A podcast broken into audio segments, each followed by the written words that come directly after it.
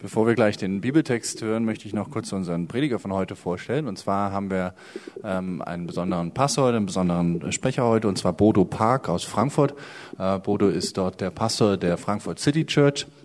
Das ist eine Kirche, die ungefähr zur gleichen Zeit auch gegründet worden ist wie das Berlin-Projekt vor ungefähr zehn Jahren bisschen länger, glaube ich schon. Und Bodo hat sie maßgeblich aufgebaut. Und äh, immer wenn ich nach Frankfurt fahre, habe ich das Gefühl, es ist schon alles ganz schön auch anders dort. Ich habe da auch mal ein Jahr gelebt vor 14 Jahren oder so.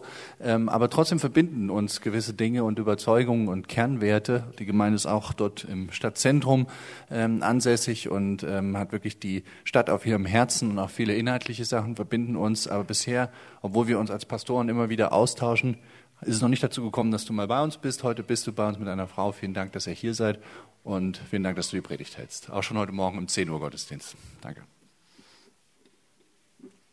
So, ich lese heute für uns den Bibeltext.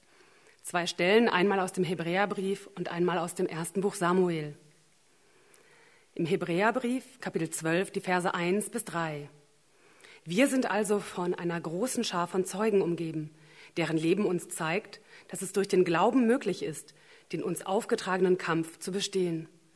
Deshalb wollen auch wir, wie Läufer bei einem Wettkampf, mit aller Ausdauer dem Ziel entgegenlaufen. Wir wollen alles ablegen, was uns beim Laufen hindert, uns von der Sünde trennen, die uns so leicht gefangen nimmt, und unseren Blick auf Jesus richten, den Wegbereiter des Glaubens, der uns ans Ziel vorausgegangen ist. Weil Jesus wusste, welche Freude auf ihn wartete, nahm er den Tod am Kreuz auf sich, und auch die Schande, die damit verbunden war, konnte ihn nicht abschrecken. Deshalb sitzt er jetzt auf dem Thron im Himmel, an Gottes rechter Seite. Wenn ihr also in der Gefahr steht, müde zu werden, dann denkt an Jesus. Wie sehr wurde er von sündigen Menschen angefeindet und wie geduldig hat er alles ertragen. Wenn ihr euch das vor Augen haltet, werdet ihr nicht den Mut verlieren. Und aus dem ersten Buch Samuel, Kapitel 18, die Verse 5 bis 9. David zog für Saul in den Kampf und bewies eine glückliche Hand bei allem, was dieser ihm auftrug. Darum gab ihm der König den Oberbefehl über seine Truppe. Diese Entscheidung fand den Beifall des ganzen Volkes, und auch die Leute am Hof Sauls freuten sich darüber. Als das Heer heimkehrte und zusammen mit ihm David, der den stärksten Mann der Philister erschlagen hatte, zogen Frauen aus allen Städten Israels König Saul entgegen. Sie tanzten und sangen zum Klang der Harfen und Handpauken und wiederholten jubelnd immer wieder, Tausend Feinde hat Saul erschlagen, doch zehntausend waren es, die David erschlug. Dieses Lied gefiel Saul ganz und gar nicht, und er wurde sehr zornig. David schreiben sie zehntausend zu, dachte er, und mir nur tausend. Jetzt fehlt nur noch, dass er König wird. Von da an blickte Saul mit Argwohn auf David. Amen. Ja, vielen Dank, äh, Christian, für die Vorstellung. Vielen Dank, dass äh, ich heute Morgen hier sein kann. Wie Christian schon bereits gesagt hat, es gibt einiges, was äh, uns verbindet, auch die zwei Gemeindegründungsprojekte hier im Berlin-Projekt und auch die Frankfurt City Church ähm, vom Zeitraum ähm, ähnlich entstanden. Das Berlin-Projekt ähm, hat vorgelegt gehabt, ist früher an den Start gegangen und äh, damals war es wirklich so, dass es eigentlich eine total verrückte, aber auch eine spannende Idee gewesen ist, ähm, die Costa und äh, Christian damals hatten, zu sagen, wir wollen in eine Großstadt gehen und nach Berlin und dort eine, ein Kirchenprojekt anfangen, äh, was offen ist, einladend ist für Leute, die eigentlich sonst nichts mit Kirche und dem Glauben zu tun haben. Und so ähnlich war es dann auch für uns dass wir gesagt haben, ja, wir wollen uns auch auf diese Reise begeben, auf diese spannende Reise. Und ähm, dieses gemeinsame Anliegen und dann das Kennenlernen einander und äh, die Beziehung, da, die durch, dadurch äh, erwachsen sind, das war etwas, was für uns total bereichernd gewesen ist. Für mich persönlich, der nach dem Studium ganz frisch rausgekommen ist, eigentlich gar keine Ahnung hatte, wie sowas geht, ein Kirchenprojekt zu starten, äh, war es für mich unheimlich wertvoll, ähm, immer wieder auch mal was zu hören von dem, was hier los ist. Und äh, von daher ähm, ja, schätze ich das sehr, bin euch dafür auch dankbar, ähm, dass ihr diesen Weg schon vorher gegangen seid. Und das ist wirklich so ein langer Weg gewesen. Ähm, für mich jetzt ja fast schon zehn Jahre. Aber es ist auch ein persönlicher Lauf gewesen, jetzt nicht nur als Kirche, sondern auch für mich persönlich in meinem Leben als Gründer und Pastor. Ähm, und wenn ich da zurückschaue, muss ich schon sagen, dass äh, es Höhen und Tiefen gab. Also trotz toller Arbeitskollegen und echt vielen liebenswerten Menschen äh, war es doch auch nicht immer so einfach. Und es gab auf äh, diesem Weg in, innerhalb dieses langen Laufes auch einiges an Herausforderungen. Und genau deswegen möchte ich auch über dieses Thema heute Morgen sprechen, über das Thema Laufe deinen Lauf, weil ich der Meinung bin, dass jeder von uns hier, der in diesem Raum ist, auch selbst für sich persönlich einen Lauf bestreitet. Und die Herausforderungen, die wir alle darin begegnen, sind doch sehr ähnlich. Und bevor ähm, ich weitermache, möchte ich kurz mit Gott sprechen und beten. Himmlischer Vater, vielen Dank für diesen Morgen. Danke, dass wir heute von dir hören können. Gott, dass ähm, ja diese Verse, die in der Bibel stehen, in deinem Wort, dass das nicht irgendwelche alten Worte sind, ähm, die nur damals Gültigkeit haben, sondern genauso auch heute in unserem Leben hier in diesem ähm, Jahr 2015 und ja, du sie aktualisieren wirst und dass du auch heute Morgen zu uns reden möchtest, dass du da bist, dass es dich gibt und dass du etwas äh, in unser Herz hineinsetzen möchtest, was äh, unser Leben bereichert, was gut für uns ist. Und so laden wir dich ein, äh, sprich du durch diese Predigt zu uns. In deinem Namen. Amen. Ja, die Verse, die wir eben gehört haben aus dem Hebräerbrief, Kapitel 12. Ähm, ich lese nochmal den ersten Vers vor. Ähm, da lautet es, wir sind also von einer großen Schar von Zeugen umgeben, deren Leben uns zeigt, dass es durch den Glauben möglich ist, den uns aufgetragenen Kampf zu bestehen. Deshalb wollen auch wir, wie Läufer bei einem Wettkampf, mit aller Ausdauer dem Ziel entgegenlaufen. Und das ist dieses Bild, was der Schreiber hier gebraucht. Er spricht von einem Lauf. Er spricht von einem Lauf, ähm, in den Gott uns hineingestellt hat, der uns aufgetragen wurde. Und bei diesem Lauf gibt es eine Sache, die total wichtig ist. Eigentlich das Wichtigste, wenn man so einen Lauf läuft. Und das ist in Vers 2. Wie sollen wir diesen Lauf laufen? Ende von Vers 1. Wir wollen alles ablegen, was uns beim Laufen hindert, uns von der Sünde trennen, die uns so leicht gefangen nimmt. Und dann in Vers 2, und dabei unseren Blick auf Jesus richten, den Wegbereiter des Glaubens, der uns ans Ziel vorausgegangen ist. Den Lauf zu laufen, in den Gott uns hineingestellt hat, aber dabei den Blick auf Jesus zu richten, den Wegbereiter des Glaubens. Und ich glaube, äh, wenn ich auf mein Leben, äh, auf die letzten zehn Jahre zurückschaue, dann war das mit das Schwierigste. Sicherlich gab es Schwierigkeiten, ähm, aber irgendwie waren so die ersten, ich sag mal, die drei Jahre viel von auch Euphorie getrieben. Ja, es war alles neu, es war spannend, es war wie so ein Abenteuer. Und ähm, es war gar nicht mal das Allerschwierigste, äh, mit einer Vision an den Start zu gehen, Leute zu motivieren, Gottesdienste zu planen, zu predigen, viele Leute zu treffen. Es hat alles super viel Spaß gemacht und ähm, mehr als das, ich glaube, es gab eine Sache, die noch viel schwieriger war. Und das war bei alledem den Blick auf Jesus gerichtet zu halten. Nicht nach links und rechts zu schauen, nicht sich umzuschauen und zu gucken, was machen die anderen, sich zu vergleichen, sondern mit seinen Augen auf Jesus Christus fokussiert zu bleiben. genau das ist auch die Kernmessage für heute Morgen. Schau nicht nach links und rechts, sondern halte deinen Blick auf Jesus Christus gerichtet und laufe deinen eigenen Lauf. Ich weiß nicht hier, äh, wie es in Berlin ist. Ähm, wer von euch geht regelmäßig schwimmen? Gut, Handzeichen. Okay. Ähm, ein Freund von mir hat vor Monaten mich darauf angesprochen und wollte mich so richtig motivieren und sagt, komm, du musst doch auch mal was für dich machen, für deine Gesundheit. Ähm, lass uns schwimmen gehen. Und äh, nach anfänglichem Zögern habe ich nachgegeben und gesagt, okay, gut, ich kann es ja mal ausprobieren. Und äh, dann bin ich ins Schwimmbad gegangen und es gab zwei Dinge, die mir sofort aufgefallen sind. Das erste ist, ich dachte mir, okay, ich mache was ganz Besonderes. Ich gehe um 6.30 Uhr in unser kleines Stadtbad und werde meine Bahn schwimmen und etwas für mich tun. Und ich gehe rein und das Schwimmbad ist voll. 6.30 Uhr. Ich dachte mir, hey, was ist das hier? Verkehrte Welt, das gibt's doch nicht. Was machen all die Frankfurter hier in diesem Schwimmbad? ich wusste gar nicht bis zu dem Zeitpunkt, dass so viele Leute noch vor ihrer Arbeit ihre Bahn schwimmen, dann zur Arbeit gehen. Und dann habe ich mir gedacht, okay, ich gehöre halt wahrscheinlich zu der Minderheit, die voll noch morgens im Bett liegt und sich noch rumwälzt. Also 6.30 Uhr, die Bäder in Frankfurt sind voll. Und das Zweite, was mir aufgefallen ist, ist, es gibt vier Bahnen. Aber nicht jede Bahn ist gleich. Also die erste Bahn ganz links ist für die Leute, die langsam schwimmen. Und es wird immer besser und dann die letzte Bahn, die vierte Bahn, das ist die schnellste Bahn, da sind die, die richtig gut schwimmen. Und ich gehe rein in das Schwimmbad und weiß sofort, wo ich dazugehören will. Sage, okay, die vierte Bahn, da will ich schwimmen.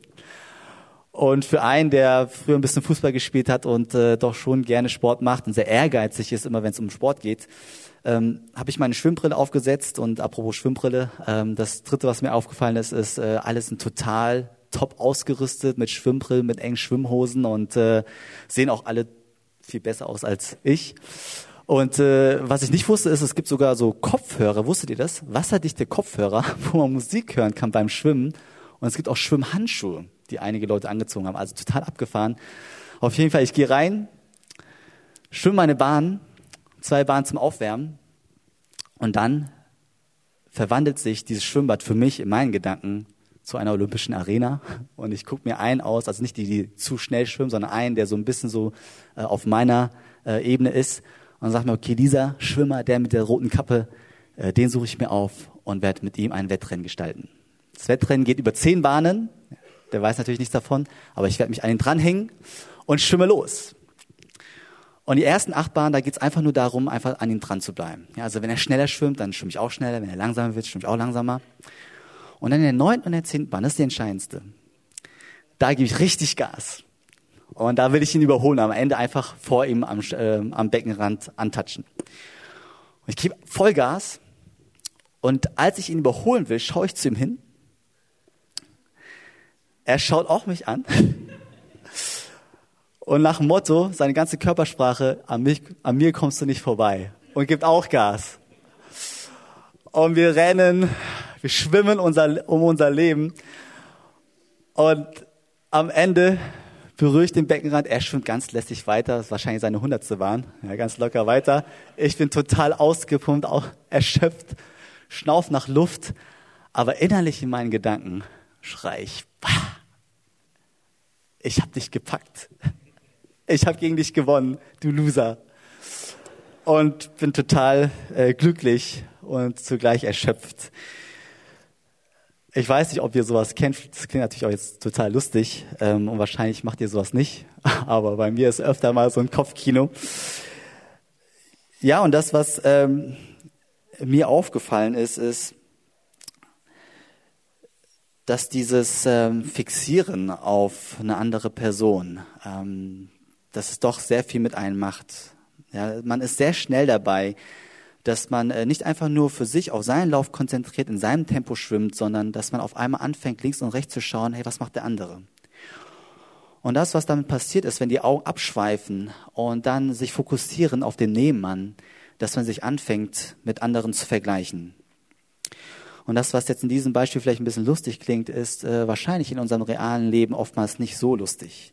Und es gibt zwei, zwei Wahrheiten, die unheimlich wichtig dabei sind, die wir ähm, heute Morgen uns anschauen wollen. Das erste ist, dass die Rede davon ist, dass Gott uns einen Kampf oder einen Wettlauf, einen Lauf aufgetragen hat. Dass es etwas ist, was nicht etwas ist, was wir uns ausgedacht haben, sondern etwas ist, wo Gott uns in etwas hineingestellt hat.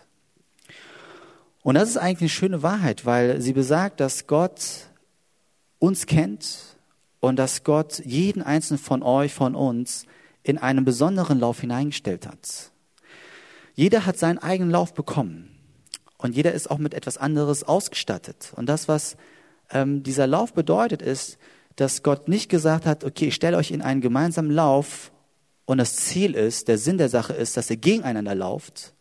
Und das Ziel ist, am Ende schneller oder besser zu sein als der andere, sondern nein, darum geht es überhaupt gar nicht. Es ist hier die Rede davon, mit Ausdauer dem Ziel entgegenzulaufen. Das einzige Ziel ist, am Ende gesund anzukommen und den Lauf zu laufen, in den Gott dich hineingestellt hat. Und das heißt wiederum, dass du wunderbar und wundervoll gemacht bist, dass Gott in dir etwas Tolles hineingelegt hat, er einen wunderschönen Plan für dich hat, dass du ganz besondere individuelle Gaben bekommen hast, Fähigkeiten bekommen hast, Vorlieben bekommen hast, dass du eine Persönlichkeit bekommen hast und damit auch eine individuelle, eine einzigartige Berufung von Gott bekommen hast. Etwas, was Gott möchte, dass du lebst, was aber keiner sonst machen kann. Ein Leben lebst, das nicht dein Vater leben kann, nicht deine Mutter leben kann, nicht deine Geschwister, deine Freunde leben kann. Eine Berufung, die nicht irgendein anderer machen kann, sondern nur du allein. Und das Zweite, eine wunderbare Wahrheit, die in diesem Bilde steckt, ist, das, was wir hier lesen, alles, was wir dazu brauchen, um diesen Lauf gut zu vollenden, ist nicht abhängig von deiner Fähigkeit oder von deiner Unfähigkeit, sondern alles, was du dazu brauchst, ist dir bereits gegeben worden. Und das ist das, was wir in Vers 2 lesen. Der Grund, warum der Schreiber sagt, das Allerwichtigste, diesen Lauf gut zu vollenden ist, deinen Blick auf Jesus Christus gerichtet zu halten. Warum? Weil er derjenige ist, der diesen Lauf schon vorher gelaufen ist weil er derjenige ist, wie es hier heißt, der Wegbereiter des Glaubens ist, der uns ans Ziel vorausgegangen ist. Er ist derjenige, wie Martin Luther es übersetzt, der Anfänger und Vollender des Glaubens ist. Das heißt, dass Jesus Christus, der Sohn Gottes, nicht nur deswegen Mensch geworden ist, auf diese Welt gekommen ist vor 2000 Jahren, um an das Kreuz zu gehen und für unsere Schuld zu sterben. Also er ist nicht nur dafür gekommen, um die schiefe Bahn, die schiefen Kurven wieder gerade zu biegen oder die Strafpunkte, die wir in unserem Leben kassiert haben, wieder wettzumachen, sondern er ist auch dafür gekommen, einen perfekten, fehlerlosen, vollkommenen Lauf hinzulegen. Ein Leben zu leben in absoluter Vollkommenheit und Heiligkeit, die kein Mensch von uns jemals leben kann. Und dann am Ende dieses Leben, diese Perfektheit, diese Vollkommenheit uns zu übertragen und zu sagen, hey, es ist so, wie als hättest du es gemacht. Diesen Sieg, diese Vollendung, die werde ich dir übertragen. Ich schenke es dir. Und das ist eine wunderschöne Wahrheit, die hier gilt. Und wir kennen das, wir haben es alle versucht. Mal besser, mal weniger gut. Wir versuchen das Leben so zu meistern, so gut wie wir es können. Wir versuchen liebenswerter zu sein. Wir versuchen, hilfsbereiter zu sein. Wir versuchen, weniger egoistisch zu sein. Wir versuchen, den Nächsten zu lieben. Aber wir schaffen es letztlich nicht. Und selbst die eigenen Ansprüche, die man an das Leben stellt oder auch von anderen Leuten gestellt bekommt, denen wird man nicht gerecht. Und wir merken, dass wir alle eigentlich bei diesem Unterfangen auf der halben Strecke aufgeben müssen. Und deshalb ist es so eine wunderbare Nachricht, die hier steht, was müssen wir machen? Wir müssen einfach nur während diesem Lauf unseren Blick auf den richten, der diesen Lauf schon längst für uns vollendet hat.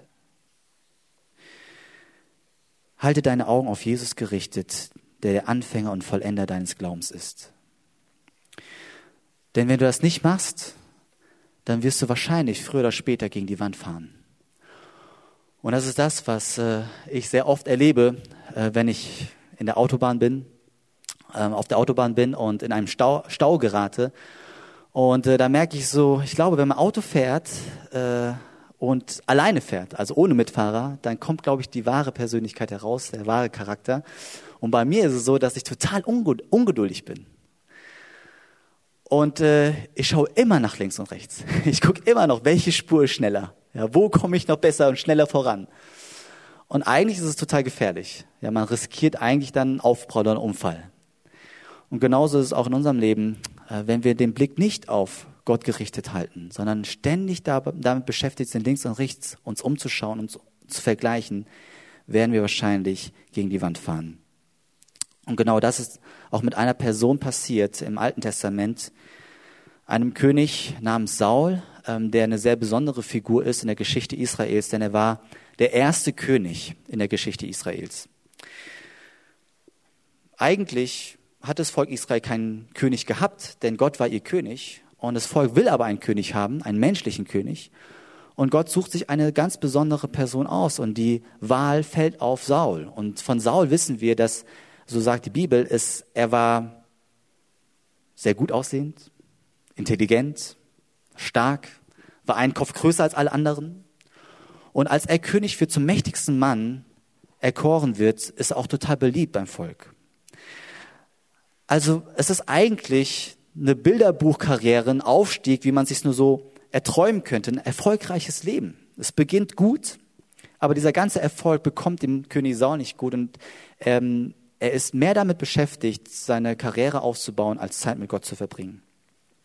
Und dann entscheidet sich Gott, einen neuen König auszusuchen, und zwar einen kleinen Hirtenjungen namens David.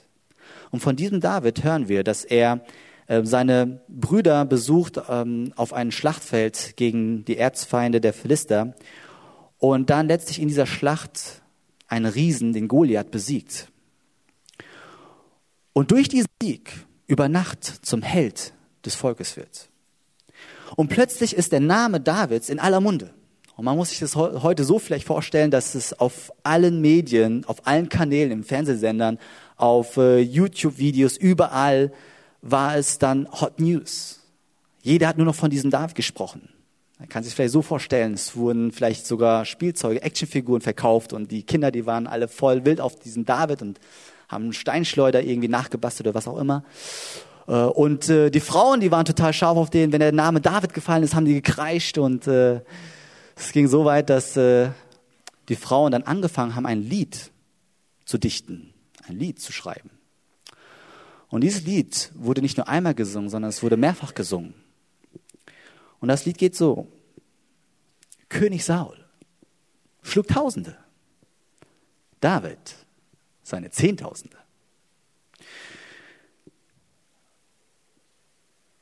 Und als König Saul dieses Lied hört von den Frauen, dann beginnt seine Abwärtsspirale mit diesem Lied, mit diesem Zeitpunkt. Bis zu diesem Tag muss man sich so vorstellen, dass König Saul eigentlich wenig Probleme hat in seinem Leben. Er war zufrieden mit sich selbst. Er ist seinen Lauf einfach gelaufen. Aber an diesem Tag, als die Frauen dieses Lied sangen, da lesen wir in Vers 9, von da an, was passierte dann mit Saul? Von da an blickte Saul mit Argwohn auf wen? Auf David. Sein Blick war nicht mehr einfach gerade ausgerichtet, sondern er fiel an die Seite auf David. Und das, was wir bei Saul lesen, weiter ist in dem Vers davor, äh, was in ihm eigentlich los war. Und wir lesen Vers 8, dieses Lied gefiel Saul ganz und gar nicht und er wurde sehr zornig. David schreiben sie 10.000 zu, dachte er, aber mir, aber mir nur 1.000. Jetzt fehlt nur noch, dass er König wird. Und es setzt sofort dieser Vergleich an. Aber mir, und was ist mit mir? Aber ich, was ist mit mir? Und ich glaube, dass wir das sehr gut kennen. Es fängt schon sehr früh an, auch im Kindergarten, ja, wenn äh, die Erzieherin irgendein Kind lobt und sagt, hey Melissa, toll, wie schön du dieses Bild gemalt hast und vielleicht dieses Bild nochmal hochhält und allen Kindern zeigt. Was passiert dann? Dann sagen die anderen Kinder auch, und was ist mit mir? Aber ich? Und mein Bild? Ist das nicht auch schön? Ja. Aber ich? Aber was ist mit mir? Und ich glaube, dieses, aber was ist mit mir? Aber ich, dieser vergleichende Schrei, ist besonders dann laut, wenn wir ähm, Erfolgsgeschichten von anderen hören, auch Erfolgsgeschichten von unseren Freunden. Ja, wenn jemand zu uns kommt und sagt, hey, ich muss was Tolles erzählen. Wir haben einen Kindergartenplatz für unser Kind bekommen. Wir mussten gar nicht mal lange warten. Oder mein Mann hat eine Beförderung bekommen. Und dann kommt sofort, ja, aber was ist mit mir? Toll, toll für dich. Aber Gott, was ist eigentlich mit mir? Warum müssen wir jetzt schon seit einem, anderthalb Jahren warten auf einen Hortplatz oder einen Kindergartenplatz? Oder es geht auch nonverbal, dass äh, je häufiger man zu Hochzeiten eingeladen wird von seinen Freunden und äh, selber noch nicht verheiratet ist, dann ist es, glaube ich, bei jedem Mal immer, immer schwieriger und man stellt fest, oh Mann, immer, immer mehr von meinen Freunden heiraten und ich bin jetzt einer der wenigen, der noch keinen Partner gefunden hat. Und sofort kommt dieses, aber ich, Gott, aber was ist mit mir? Warum habe ich noch nicht die Person getroffen, mit der ich mein ganzes Leben lang verbringen kann. Und wir merken, dass das, was dieser Vergleich mit uns macht, ist, dass er jegliche Freude in unserem Leben wegnimmt. Vergleichen ist der Freudenkiller. Es klaut uns unsere Freiheit und unsere Zufriedenheit.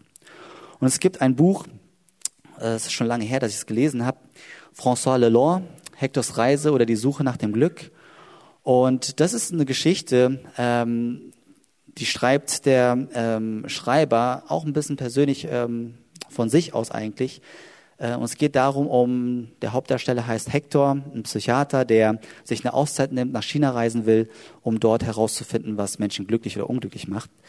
Und äh, er steigt in den Flieger ein und unverhofft bekommt er das Glück, dass er von der Economic Class in die Business Class versetzt wird und er kann sein Glück nicht fassen, ähm, testet alles aus, die bequemen Sitze, den Champagner und so weiter. Und dann lernt er einen Geschäftsmann kennen und der Geschäftsmann, der heißt Charles und äh, er will ihn einfach mal ansprechen und fängt dann an, über die Sitze zu sprechen. Und ich lese euch mal vor, äh, wie der Dialog weitergeht. Auf die Frage, wie die Sitze sind, heißt es, aber Charles brummte nur, pah, die lassen sich lange nicht so gut herunterklappen wie die in der First Class.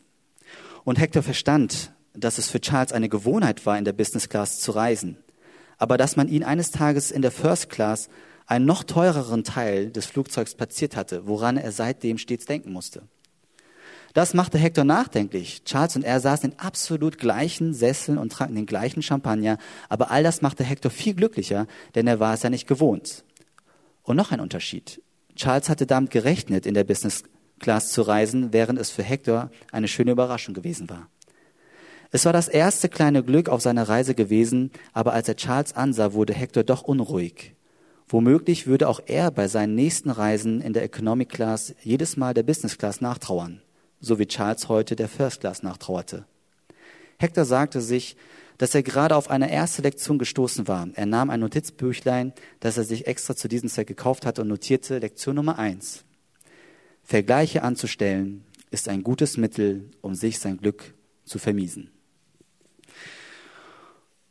Ja, und ich glaube, äh, da ist wirklich was Wahres dran. Vergleiche anzustellen ist ein gutes Mittel, um sich sein Glück zu vermiesen. Das stimmt wirklich. Und ich finde es in der heutigen äh, Social Media Gesellschaft, in dem Zeitalter, wo wir jetzt leben, finde ich es sogar noch schwerer, sich dem komplett zu entziehen. Es ist eigentlich fast unmöglich. Ja. Wenn wir auf unser Smartphone schauen, äh, dank Instagram, Facebook, Twitter und sonstigen Geschichten, haben wir eigentlich so eine Art Spiegel, in das wir immer wieder hineinschauen. Und äh, wir haben uns wahrscheinlich die meisten von uns zur Angewohnheit gemacht, dass wir immer wieder reinschauen. Warum? Weil wir wie in einen Spiegel schauen müssen und gucken müssen, ob alles noch mit uns in Ordnung ist. Und schon kommt ein neues Foto, ein tolles Foto von unseren Freunden, die irgendwo Urlaub gemacht haben oder sich irgendetwas Neues gegönnt haben oder irgendwie ein neues Foto von sich, ein Selfie gemacht haben und wir schauen, oh toll, die haben es gut und was ist mit mir? Oh man versucht dann wieder von sich etwas Tolles reinzuposten und, ähm, und so geht es immer weiter. Und das macht es nicht einfacher. Und das, was ähm, Gott uns heute Morgen geben möchte, ist, ähm, an einer anderen Stelle in der Bibel heißt es, das Wort Gottes ist letztlich auch wie ein Spiegel. Und was damit gemeint ist, ist, dass letztlich Gott eigentlich derjenige ist, der wie ein Spiegel der Wahrheit für uns fungieren möchte.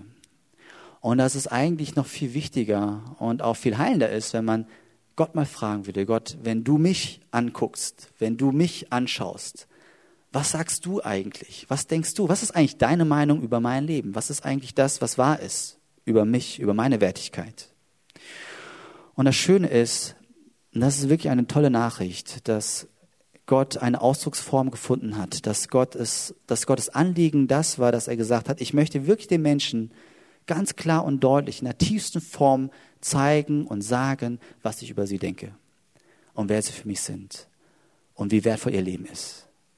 Und Gott sucht sich einen Weg aus, dass er sagt, ich schicke meinen Sohn, den ich über alles liebe, meinen Sohn Jesus Christus auf diese Welt, um den Menschen zu sagen, eine klare Botschaft zu geben, einen Spiegel zu zeigen, wie wertvoll die Menschen für mich sind. Und genau das ist das, was wir später auch im Abendmahl feiern werden. Es ist der stärkste Ausdruck von Gottes Gedanken, von der Wahrheit, das, was er über dein Leben denkt. Und es ist egal, was andere Lebenslügen in deinem Leben dir vorgaukeln. Es ist egal, was andere Menschen dir vielleicht sagen oder du, du dir selber sagst. Die Wahrheit ist das, was Gott über dein Leben denkt und was er über dich denkt und über dein Leben ausspricht. Und wenn wir auf Jesus Christus schauen, blicken und deswegen diesen Blick auf ihn gerichtet halten wollen, dann ist Gottes Satz der, weißt du was, ich liebe dich über alles. Weißt du auch, wie viel und wie sehr ich dich liebe? Ich liebe dich so sehr, dass ich bereit gewesen bin, das Allerkostbarste, das Allerbeste, das, was ich am innigsten liebe, aufs Spiel zu setzen und sogar für dich zu verlieren. Und das ist mein ewig geliebter Sohn, mein einzig geliebter Sohn. Und es gibt nichts in dieser Welt, was ich dagegen austauschen will. Es gibt nichts, was mir kostbarer ist als dein Leben. Und das ist, glaube ich, etwas, was für mich persönlich zu dem größten Schatz geworden ist. Was mir besonders in den Momenten eine unheimlich große Stütze und ein Reichtum geworden ist, in den Phasen, wo es mir nicht gut ging. Es war in meinem vierten oder fünften Jahr der Gemeindegründung, wo ich plötzlich gemerkt habe, es ist anstrengend. Es macht nicht mehr so viel Spaß. Und das hing, hing damit zusammen, dass ich immer wieder mich bemüht habe, äh, alles gut zu machen. Und äh, ich auf andere Personen geschaut habe, auf berühmte Pastoren und Prediger, die super begabt waren. Ich gedacht habe, oh, ich will auch so predigen wie die. Ich will auch so tolle Gemeinden gründen wie dieses Projekt und dieses Projekt. Gott, warum ich nicht? Und es waren diese besonderen Momente, wo Gott mir begegnet ist und er zu mir kam und gesagt hat, hey Bodo, hör damit auf. Was machst du da? Schau nicht nach links und rechts. Du hast deinen eigenen Lauf bekommen. Hör nicht auf das, was andere sagen. Hör nicht auf das, was deine eigene Stimme dir sagt, sondern hör auf das, was ich dir sage. Und ich sage dir, dass du absolut lebenswert bist, absolut wertvoll bist, dass du deine eigenen Stärken hast, die sonst keiner hat dass du eine eigene Berufung hast, die sonst keiner leben kann. Laufe deinen Lauf. Lebe dein Leben, das ich dir geschenkt habe, für das ich bereit gewesen bin, alles zu geben. Und das ist letztlich auch das, was für mich, für alle Zeit das Kostbarste sein wird. Es ist völlig zweitrangig, ja, ob die nächsten Jahre toll werden, erfolgreicher werden, was mit unserer Frankfurt City Church passiert, äh, wie ich mich als Leiter beweisen kann oder nicht, sondern das Einzige, was zählt, ist, dass ich auf Christus schaue, der der Anfänger und Vollender meines Glaubens ist, der alles, den perfekten Lauf schon längst gelaufen hat und das mir überträgt. Und ich einfach entspannt sagen kann, ich muss niemandem etwas beweisen, ich muss mich nicht mit irgendjemandem vergleichen, sondern Gott hat mir einen unermesslichen, ewigen Wert bereits gegeben. Und wenn das dieser Gott macht, der alles erschaffen hat, der alles in seinen Händen hält, was will ich mehr? Das ist das schönste Geschenk, was man jemals bekommen kann. Sowas gibt es nirgendwo auf dieser Welt. Und deswegen möchte ich Gott danken dafür und zum Abschluss mit uns beten.